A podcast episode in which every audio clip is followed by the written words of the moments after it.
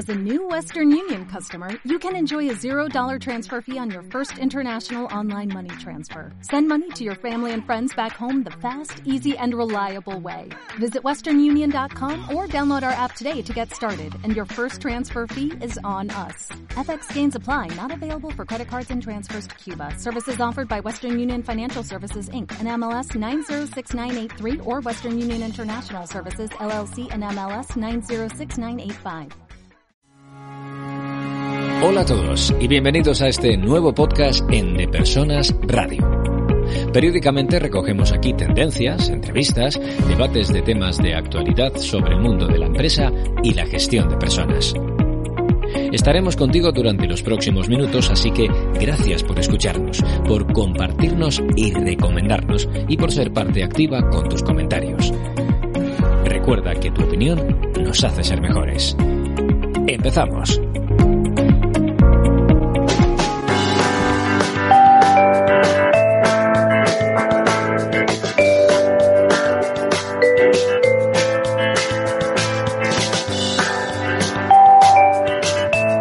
Semana más estamos en Listening Leaders y hoy estamos en Miami. Hoy hemos venido a hablar con un argentino eh, que vive en Miami y que es el- la cabeza, Head of Sales and Marketing de Norteamérica, de USA, México y Canadá para la compañía Air Europa y él es, se llama Leandro Tripodi. Y yo, Leandro, te doy la bienvenida. Muchísimas gracias por estar aquí.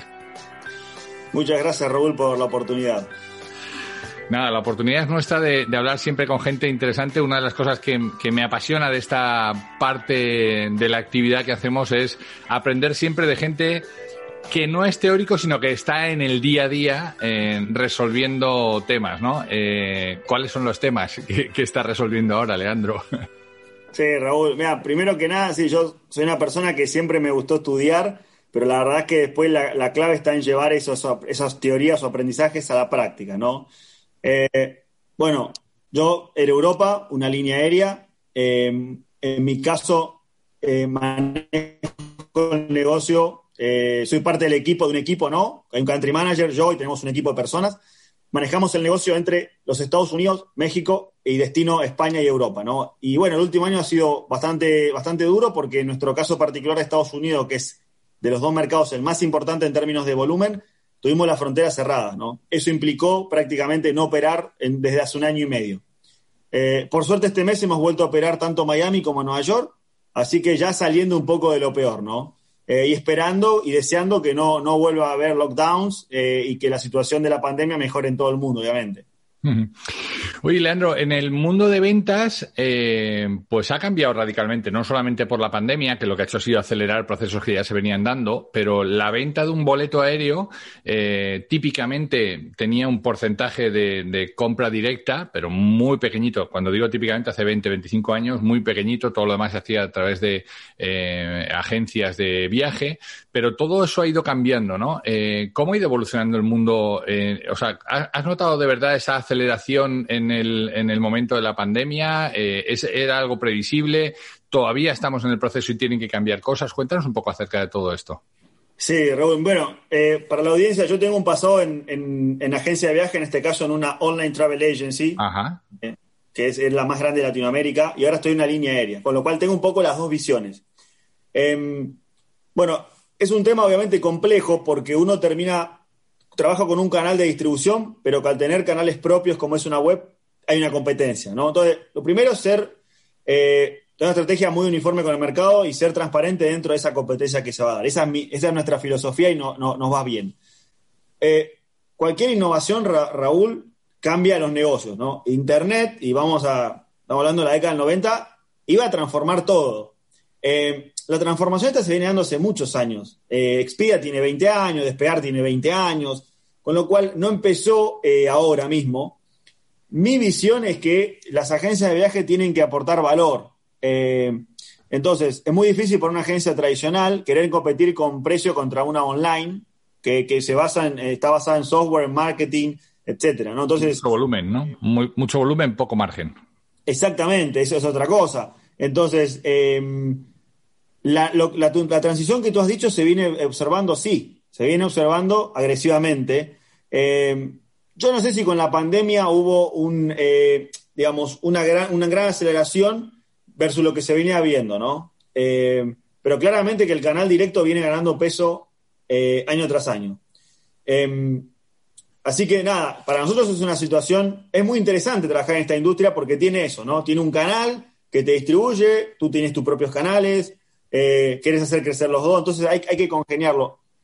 Eh, para compartir una experiencia, siempre tratar de, ser transparente, frontal, de transmitir muy claramente la estrategia que tenés como línea aérea eh, con tus partners, no prometer nada que no vas a cumplir. Eso parece un poco medio que es de manual, pero bueno, al final es, lo que funciona. y tratar de construir un en conjunto. Eh, por suerte lo hemos hecho. Eh, esto, yo estoy hace, casi tres años en Europa, en Estados Unidos, y hemos podido hacerlo. Eh, por supuesto, no sin algunas situaciones fueron, hubo que pasar, pero, pero con este alineamiento de negocio y siendo también muy rápido para responder y, sobre todo, Raúl, manejando la expectativa. Lo peor que hay es la expectativa. Decir, bueno, vamos a ver esto y vos ya sabés que no lo se lo podés dar. Entonces es inmediato, no. a veces se choca, pero es lo, más sano en el, en el largo plazo en la relación. Entonces sí, ha habido una, evolución y, los canales digitales vienen ganando peso, ¿no? Pero bueno, también hay un consumidor que se vuelve mucho más exquisito, hay un consumidor que quiere otro tipo de experiencias y empieza a valorar también una atención que puede ser más personalizada con un agente, etcétera, etcétera, ¿no? Así que bueno, el turismo está en constante evolución eh, y cualquier innovación tecnológica va a transformar la forma en la que se comercializa. Pero lo que estamos seguros es que como industria va a seguir creciendo y de esta pandemia la gente va a salir con ganas de viajar, de vivir experiencias eh, muy fortalecido. ¿no? Así que nosotros estamos tratando de aprovechar eso para seguir posicionando la marca en el mercado americano. Fíjate que eh, dentro del mundo del turismo uno podría pensar en dentro de las tres grandes patas ¿no? que, que, tiene una experiencia de un viaje. Uno, uno viaja en una aerolínea, después llega a un destino y hay alguien que le transporta y le, y le, y le dirige y le lleva a los sitios y le vende excursiones y le hace, le, le, hace, le redondea la experiencia y luego finalmente hay un alojamiento, ¿no? un, un hotel. Al final en el hotel, hace ya muchos años, yo escuché a, a una persona que decía, eh, una, eh, era en México, decía, una regadera, una cama y una televisión lo tenemos todo el mundo. O sea, una ducha, una cama y una televisión lo tenemos todo el mundo. No es verdad ni siquiera que la comida sea un elemento diferencial en los hoteles porque ya hoy ya todo el mundo tiene una buena calidad en los alimentos. Por tanto, eh, encontrar ese momento wow es en donde están ellos, ¿no? En encontrar esta experiencia de cliente. Claro, yo eso, esa, esa reflexión la llevo al avión y oye, una banqueta buena, eh, una cabina mm, más o menos regulada, porque al final todo el mundo tiene unas directrices que seguir para poder estar dentro de las organizaciones, ¿no? Y, y, tiene unos, unos lineamientos que seguir, lo tiene todo el mundo. ¿Cómo se consigue la experiencia en, en, en una aerolínea, ¿no? ¿Cómo se consigue? O sea, con el trato de la eh, azafata, con, del tripulante de cabina de pasajeros, ¿no? O con, eh, no sé, con, con la, ahora, ahora en los viajes internos aquí en Estados Unidos que yo hago con mucha frecuencia, ya por no tener, no tienes, o sea, el asiento un día va a ser una tabla de madera donde te vas a sentar o donde vas a ir de pie con suerte, ¿no? Pero supongo que los viajes transoceánicos, que son los que mayoritariamente hacéis vosotros para este lado del mundo, eh, la experiencia eh, se tiene que buscar de otro modo para que la gente diga, quiero repetir aquí y además lo cuente, ¿no? ¿Cómo lo hacéis? Sí. Eh, es complejo eso, Raúl. Eh, eh, hay muchos estudios que hablan que la lealtad del consumidor cada vez es menor, ¿no? Internet te, permite comparar muy rápido precio, es una industria que es muy orientada al precio. primero, yendo, primero te doy una respuesta más conceptual y después ejemplos puntuales de Europa. Conceptualmente es esto de aportar valor. O sea, parece que es, es de manual, pero es eso. y a veces con el día a día estamos tan ocupados que nos olvidamos de pensar este tipo de concepto. Entonces, yo trato de dedicar una parte, tanto mía como de todo el equipo que somos en Estados Unidos de Europa, em, a, pensar justamente en eso. ¿Cómo aportamos valor a, a todos los stakeholders? Desde los pasajeros, las agencias de viaje que nos venden, los partners, eh, clientes VIP, clientes regulares de la web. O sea, y creo que, bueno, ahí donde la, innovación para diferenciarte es un proceso continuo. Yo creo que eso también es lo que es. No es que compramos un nuevo avión. En Europa tiene aviones nuevos volando la ruta de Estados Unidos. Con lo cual, a nivel producto, sí te puedo decir que es diferente al de mi competencia. Pero en eso en algún momento se va a acabar, porque mi competencia le llegan los nuevos aviones, los va a poner en las rutas y de repente estamos, eh, lo que era un diferencial se volvió un estándar. De nuevo, es un proceso continuo que hay que ir innovando. Eh, hay que entender que la experiencia del cliente va desde que empieza a inspirarse para viajar hasta que llega al destino. Hablando un poco de la línea aérea, ¿no? O sea, una vez que llega al destino, pero inclusive en el destino yo como línea podría hacer cosas. Entonces, de nuevo, eh, tenemos que tratar de estar siempre agregando valor. Eh, por suerte hay mucho para hacer. Y después, Raúl, la clave también es eso que definamos, hacerlo sostenido en el tiempo. O sea, todos saben que tiene que tener un, por ejemplo, un buen servicio a bordo en cuanto a la comida. Pero bueno, después es difícil porque implica temas de presupuesto, temas de logística. Hablando de eso, Europa hizo todo un cambio de su menú a bordo en 2019, ¿no? Justo previo a, la, fin de 2019, después nos agarró la pandemia. Pero no, con esto tratar de diferenciarnos, ¿no? Eh, lo que puedo decirte para render es un proceso continuo de mejora que no se acaba nunca. Hay que tener en cuenta que va a ser así y tratar de aportar valor eh, en la experiencia de ese cliente. Eh, pero sí, a la larga, lo que uno haga para diferenciarse, la competencia te va, te va a machar o inclusive te va a superar y eso es donde es esa dinámica que lleva a que cada vez las experiencias sean mejores y los productos sean mejores. En el caso de Europa, te digo, tenemos aviones nuevos, con lo cual a nivel de las butacas que tú decías, por ejemplo, hay una diferencia. Eh, y también tenemos algunas cosas en las cuales eh, tenemos aspectos a mejorar. Entonces, nada, la idea es ir trabajándolo continuamente. De Persona Radio. Presenta y dirige Raúl Castro. Siempre he pensado que ser un buen líder empresarial te hace ser mejor padre y al revés. Con la idea de transmitir a mis hijas todos esos valores, competencias y habilidades, inventé un personaje divertido y cercano. Fue un jabalí y lo llamé Teodosio. José Manuel Domínguez es el autor de Las aventuras del jabalí Teodosio, un libro para pequeños y mayores con el que aprender a ser mejor gestor y mejor persona. Descubre más en jabaliteodosio.com. Yo creo que das un poco en el clavo cuando hablas de la experiencia, porque la experiencia no son las nueve horas que te sientas o, las dos horas que antes que has estado en una sala VIP más o menos eh, cuidada, no, ¿no? La experiencia es desde que tú piensas que vas a hacer un viaje y ya lo pones en tu cabeza hasta que estás en el hotel y, por supuesto, estás ya esperando el, retorno, ¿no? Eh, y en ese sentido, yo quería contarte cosas que eh, una cosa que me ha pasado eh, el, viernes pasado en, Apple. La semana pasada hablaba con una con nuestra entrevistada eh, de una experiencia que había tenido con la tarjeta de crédito de Apple que fue maravillosa porque en plena pandemia sin decirles nada se anticiparon y nos dijeron oiga si no quiere pagar usted los la tarjeta este mes porque sabemos que las cosas son difíciles no las pague. Bueno pues vuelvo otra vez a poner a Apple como ejemplo en una entrevista porque el viernes pasado se me había saltado la letra E de un de mi MacBook Pro y fui al servicio de Apple con mi, oiga, usted me podría poner la letra E que se me ha roto y me dijo, no solo eso, sino déjeme, la, la, máquina ya está fuera de garantía, pero eh, para evitar que se le pueda romper ninguna otra letra más, no se preocupe, le vamos a cambiar el teclado y cambiando el teclado como hay que abrirlo igual y están unidas, le vamos a cambiar también la batería. ¿Le gustaría? No le voy a cobrar nada wow, vas a cambiar una letra, ¿no? Y, te, y, te, llevas una batería que es costosa en un equipo de estos y que a la vuelta de tres o cuatro años te va a dar la data seguro, y te llevas la batería y te ponen todo el sistema de teclado nuevo, con lo cual sabes que no, no vas a tener ningún problema, ¿no? Ese, ese momento wow tienes que contarlo, o sea, esa, ese, y estaba, según te escuchaba, pensaba, oye, ¿qué, ¿cuál es la interacción desde que uno compra el billete y ya se lo han cargado de su cuenta corriente y no vuela hasta dentro de 35 o 40 días? ¿Qué interacción tenemos? ¿Qué, qué, qué sé yo de la aerolínea hasta que llega ese día 45? No sé nada. Estoy pensando, bueno, a ver si con suerte eh, esta cosa electrónica que he hecho, ¿no?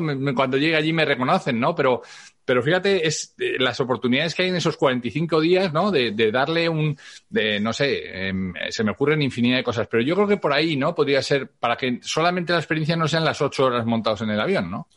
No, yo, yo creo, creo, Raúl, que la experiencia no es, justamente no es eso, y no solamente es una cosa, yendo al ejemplo de Apple. Em, hoy está el concepto de lifetime value del cliente, o sea, eh, Apple no solamente que te solucionó un problema, pero te ha fidelizado por ahí para que le compren los equipos los próximos X años, para que lo recomiendes, para que le compres a tu familia, con lo cual todo también parte del tema de cómo empezar a, analizar los negocios de una manera diferente a la tradicional, de partir de la transacción pura y dura a pensar esto de este cliente. Yo a veces eh, tengo un presupuesto para asignar algunos, algunas cosas, eh, digamos, especiales, y siempre buscamos eso, que eso sea un pasajero o un cliente que de repente se fideliza, agradece ante una situación X y estamos seguros que va a volver a comprar.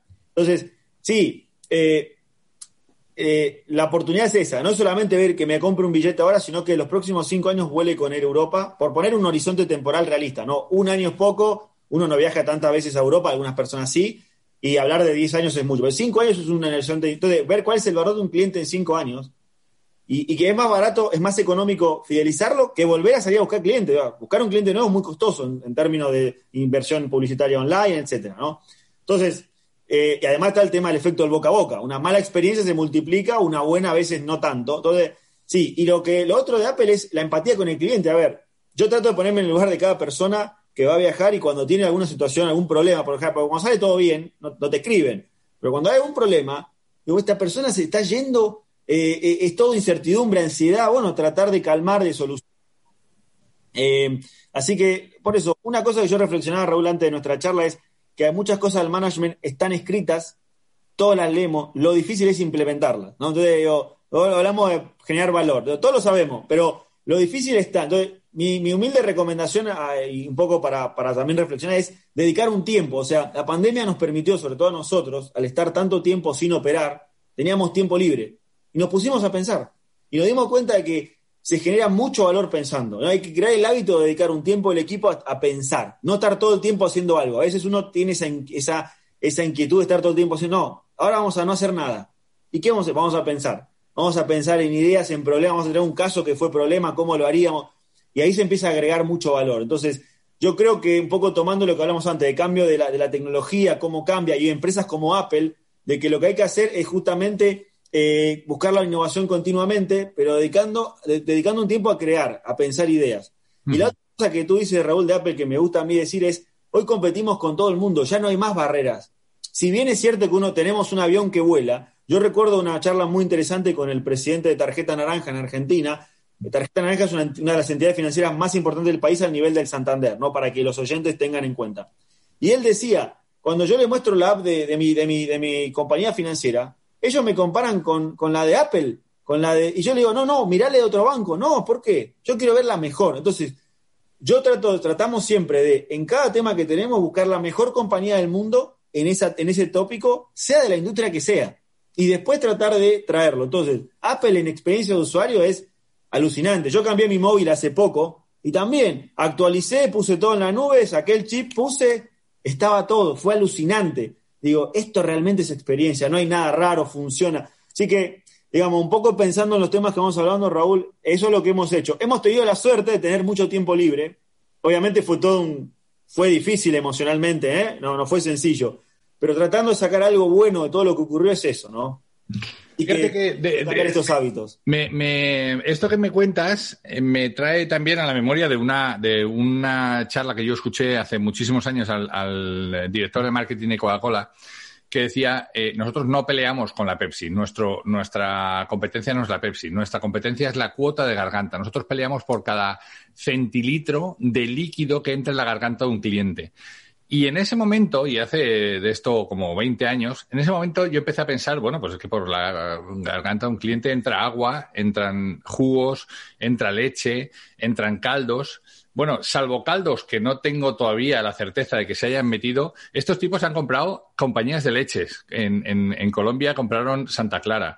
Eh, han comprado eh, aguas, han comprado todas las, todos los Minute Maid y todos las, eh, los jugos que, que puedan por tanto, yo creo que es, eh, vosotros no peleáis con, por, el, por el espacio de tiempo, de, peleáis por el, por el espacio de ocio de un cliente, ¿no? Que, que, tiene que decidir si se queda tranquilamente en su casa o se aventa, como dicen en, en México, a agarrar un vuelo y a marcharse a, algún país, ¿no? O sea, yo creo que el, concepto es un poco distinto, ¿no? Y por eso la experiencia tiene que ser eh, un momento mucho más guau del que el cliente se esperaba, ¿no? Para que, para que repita.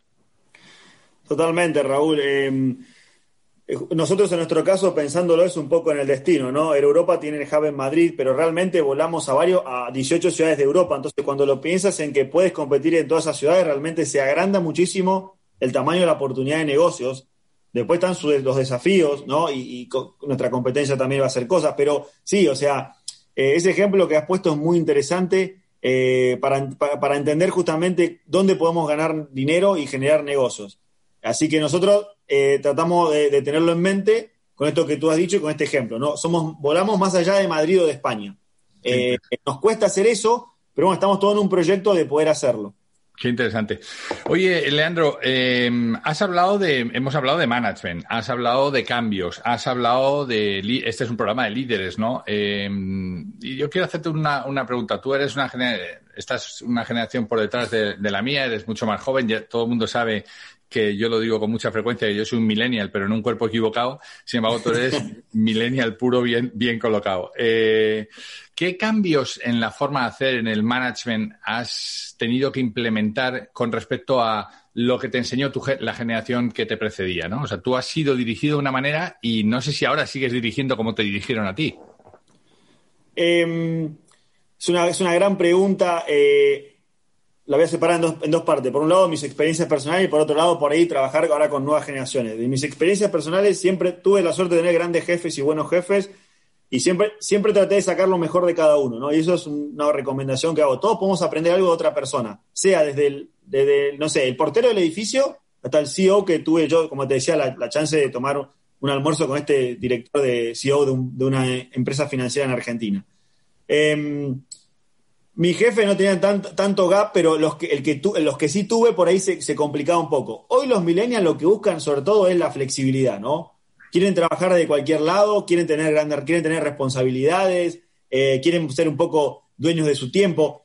Se han dado cuenta que esto, y me pasa a mí también, yo esto de trabajar por horario, yo digo, no, yo cumplo objetivos y si tengo que estar un fin de semana, todo el fin de semana lo haré y el día que me pueda ir antes por hacer una actividad de mi hija la voy a hacer sea, la rigidez de que no me puedo, no puedo ir a un evento del jardín de mi hija porque tengo que cumplir un horario, para mí no existe y no, la concibo yo. Imagínate los jóvenes que vienen detrás.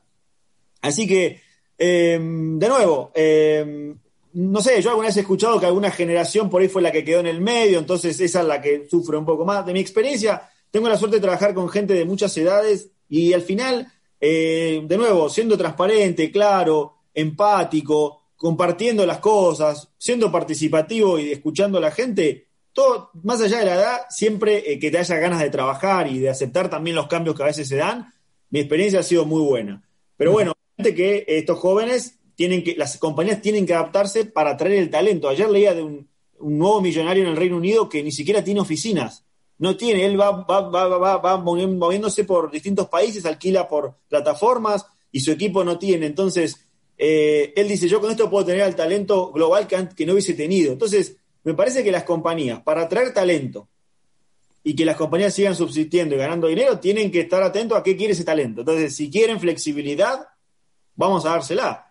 ¿eh? Lo que pasa es que las compañías tienen que cambiar y empezar a, medir objetivos, a poner objetivos, a poder métricas y no tanto horario. ¿no? Yo creo que hablaba contigo en nuestra charla previa esto de eh, nosotros tenemos una política home office implementada hoy que a mí yo estoy totalmente de acuerdo. La gente ha ganado mucha calidad de vida, hay gente que vive lejos de la oficina, entonces esa persona ganó tiempo para su familia, para hacer cosas de trabajo. Entonces, ¿por qué no mantenerlos si logramos cumplir los objetivos? Por supuesto hay que vernos, ¿no? Haciendo el ejemplo puntual del home office. Por supuesto tenemos que vernos, es importante, sí, pero de nuevo, creo que los extremos son malos, ¿no? Así que, Raúl, esa es un poco mi experiencia con, el tema este de liderar a las futuras generaciones, que también tiene mucho para aportar es, muy lindo porque son muy ágiles, ¿no? Son muy nativos digitales, o sea que es muy enriquecedor. Me he tomado nota de con, mucho interés de, cosas que has dicho. Has hablado de flexibilidad, has hablado de transparencia, has hablado de claridad, has hablado de empatía, de escucha. Claro, uno lo pone esto en un PowerPoint y es una maravilla, ¿no? Ahora, eh, que encontrar a alguien que, a un jefe de los que ha llegado a un puesto de responsabilidad, de los que amerita eh, que, sea, que pueda llamarse líder, ¿no? Que sea flexible, que sea transparente, que sea claro, que sea empático y sea capaz de ponerse en los zapatos de los demás, que sea capaz de escuchar. Wow, hermano, son muchas cosas que, las que, mucho reto lo que le pones, ¿no? Efectivamente, esos son elementos motivadores. Eh, ¿De verdad eh, has podido encontrar a alguien que sea todo esto? O, esto es una ecuación que es imposible, que cuando es como lo de las mantas, si te tapas la cabeza te va a quedar frío el pie y si te tapas el pie te va a quedar fría la garganta.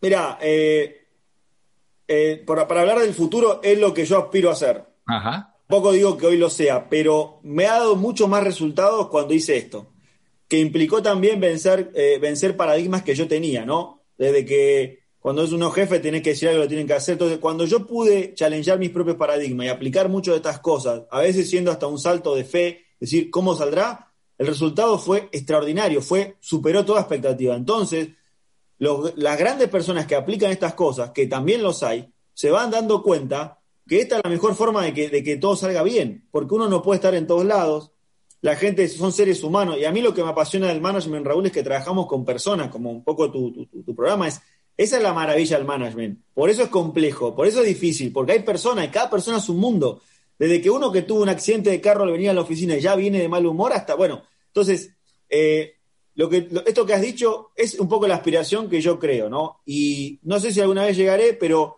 creo que tenerlo como un gol es, hace, lo que, hace que uno todos los días esté prestando atención a esas cosas, ¿no?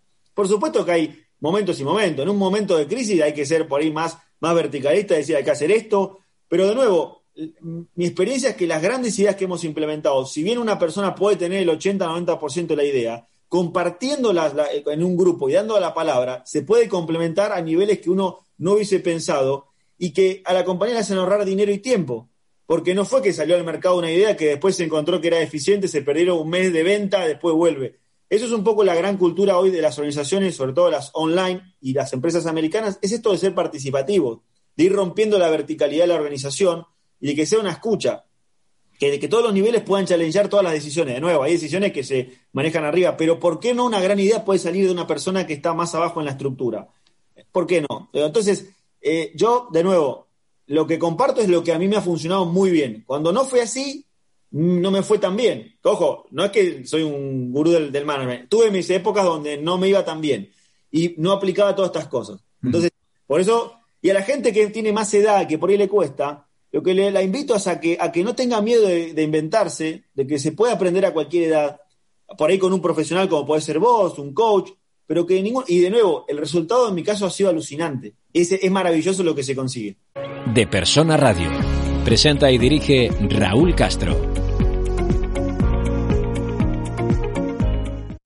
Fíjate que eh, por eh, complementar esto que tú estabas apuntando, eh, oye, todos estos espacios de flexibilidad, transparencia, claridad, empatía, escucha, generan un, un mood, un estado de ánimo que no hace necesario ni siquiera en estos momentos de verticalización que tú decías, oye, cuando viene un problema, oye, pues mira, se va a hacer esto, ¿no? Al, contrario, es el propio equipo el que, te, el que se pone a favor y te dice, oye, dime qué es lo que puedo hacer por ti, porque estoy viendo que estamos en una situación, no hace falta ni siquiera que se lo pidas, ¿no? Sale del equipo. O sea, cuando, cuando tú al equipo le das, el equipo de forma natural te, te devuelve, ¿no? Yo creo que esto es algo que he podido comprobar yo también con muchos directivos con los que trabajamos, ¿no? Que, que probablemente estén anclados en, en, viejas formas de hacer y que han dado ese paso que tú dices, que es valiente, porque significa romper un poco con, con aquello con lo que has creído toda la vida, ¿no? O sea, las decisiones de, de las generaciones que nos preceden eran para toda la vida. Hoy las decisiones son para de los próximos 10 minutos, ¿no? Y, y, y el hecho, y, y, el hecho de animarles a decir, oye, no pasa nada, la cabeza es redonda, como decía Einstein, para permitir al pensamiento cambiar de dirección. Bienvenido al mundo de la flexibilidad y del cambio permanente, ¿no? Totalmente, Raúl. ¿Sabes por qué? Porque además hay compañías que van a competir contigo que lo van a hacer. Son nativas, son nativas digitales, por ejemplo. Entonces, no es un tema de que, de que para que uno se lleve bien o, sea mejor o peor líder, es un tema de, subsistencia del negocio.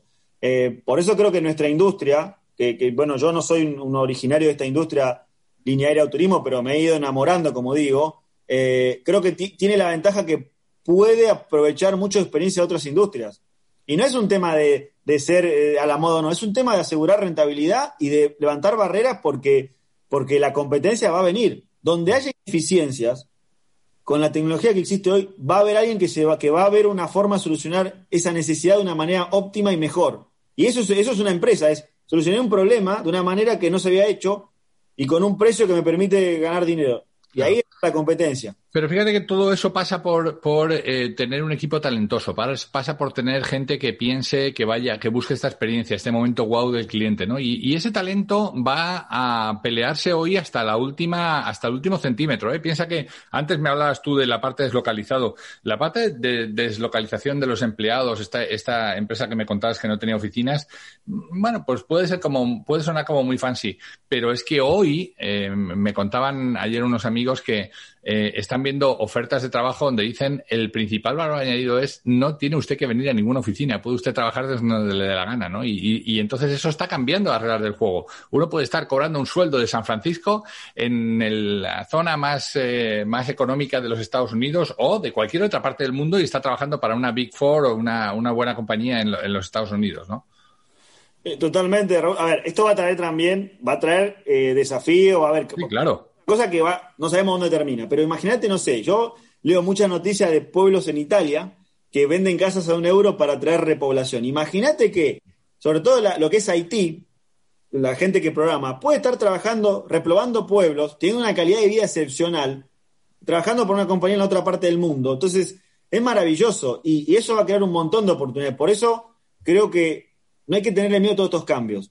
Em, y te digo, yo así, así todo que me considero joven, hay veces que va tan rápido todo que hay cosas que ya, yo ya me siento viejo en algunas cosas, mira lo que te digo. Pero de nuevo, a veces tenés esa, esa, ingenuidad sana de los jóvenes de, bueno, vamos a aprender, vamos a probar. ¿no? Em, así que nada, eh, yo creo que, creo que eso es un poco la receta.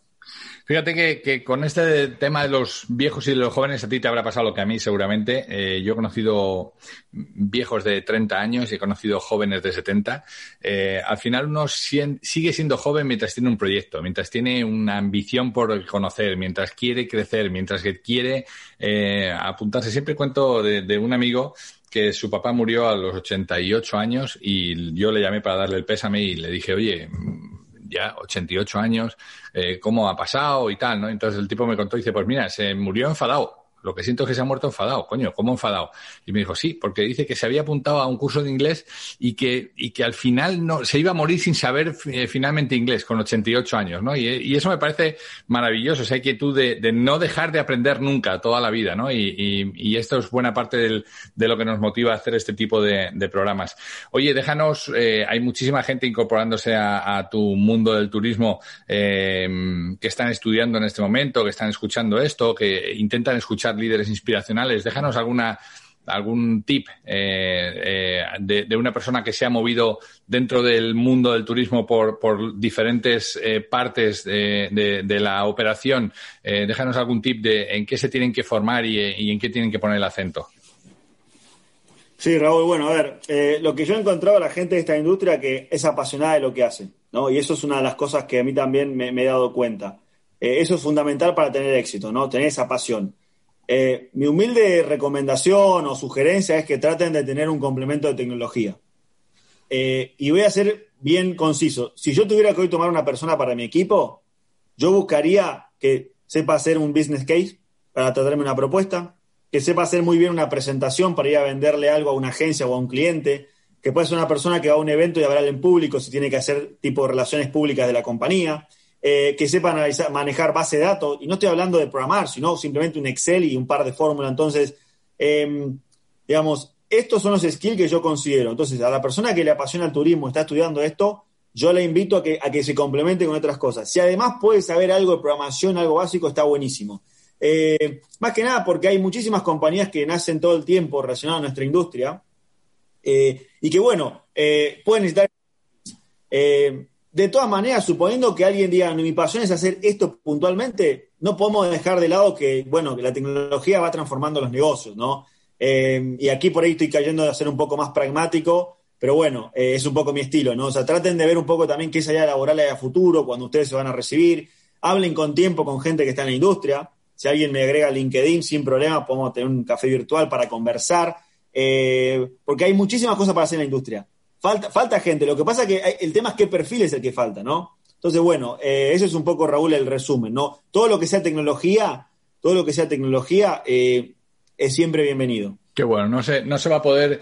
Yo creo que no va a haber ningún negocio, eh, ninguno, eh, y, me, y, me, atrevo a decirlo en, en mayúsculas, que, que, se vaya, que vaya a poder estar de espaldas a la tecnología. ¿no? Yo eh, creo que apuntas cosas muy interesantes, rodearse o, o, o armarse de toda esta parte tecnológica, al menos como usuario, eh, de que sepan de números, de que sepan eh, hacer un, un no, no se requiere, entiendo el punto, no se requieren directores financieros, pero sí, o sea, digo, para, para cualquier cosa no hace falta tener el expertise de un director financiero, pero sí tienen que saber entender qué es lo que le dicen los números, ¿no? Y, manejarlos para poder hacer un business case, para poder poner números a cada una de las ideas que puedan presentar. Por otro lado, saber presentar, ¿no? las ideas, o sea, no, tener, hacer una buena presentación, tener los skills para, para poner este, este lado de cómo vender mi servicio o mi producto, aunque solo sea un cliente que pueda ser mi empresa, ¿no? Eh, parte de comunicación y sobre todo no, no, solamente para hablarla, sino para entenderla, tener la comunicación de escuchar, ¿no? Y entender bien lo que está pasando de cosas que, que igual no están explícitas, pero, pero si uno ha desarrollado esta capacidad de escuchar lo que no se oye o lo que no se ve, pues de repente puede tener una ventaja sobre los demás, ¿no? Y todo eso regado con lo que dijiste al principio del todo, con la pasión, ¿no? Con nada de esto tiene sentido si no te apasiona lo que te, lo, el, el, estar volcado para que el cliente tenga esa experiencia y el, estar intentando buscar esa milla extra, ¿no? Qué, qué interesante, ¿no? Exacto, exacto, Raúl, sí, exactamente. Qué bueno. Muy bien, Leandro, eh, Leandro Tripodi, eh, no sabes lo que te agradezco esta, esta charla. Hemos, yo me estaría, hemos consumido 33 minutos, yo me estaría otros 40 minutos, pero por el formato lo vamos a tener que dejar aquí. Te agradezco mucho, eh, Leandro. Eh, recuerdo a nuestros oyentes que es eh, Head of Sales and Marketing de North America, de USA, México y Canadá. Nosotros siempre ponemos los datos de, para que te puedan contactar a través de LinkedIn y, y, te puedan encontrar por ahí. Así que te agradezco muchísimo tu tiempo para, para nuestros oyentes. Muchas gracias Raúl, fue un placer realmente. Eh, nada, agradecido por la oportunidad y te felicito también por lo que haces porque creo que es algo muy, muy valioso para mucha gente. Así que gracias nuevamente. Qué bueno, un abrazo muy fuerte, cuídate mucho. Pues hemos llegado al fin de nuestra entrega. Esperamos que haya sido interesante para ti. Si quieres saber más de lo que hacemos, escuchar entregas anteriores o leer las entradas del blog, no dejes de entrar en depersonas.com. Nuestra promesa de valor es ayudar a las empresas en sus procesos de cambio con quienes los hacen posible, que no son otros que las personas. Te esperamos en la siguiente entrega en De Persona Radio. Hasta entonces.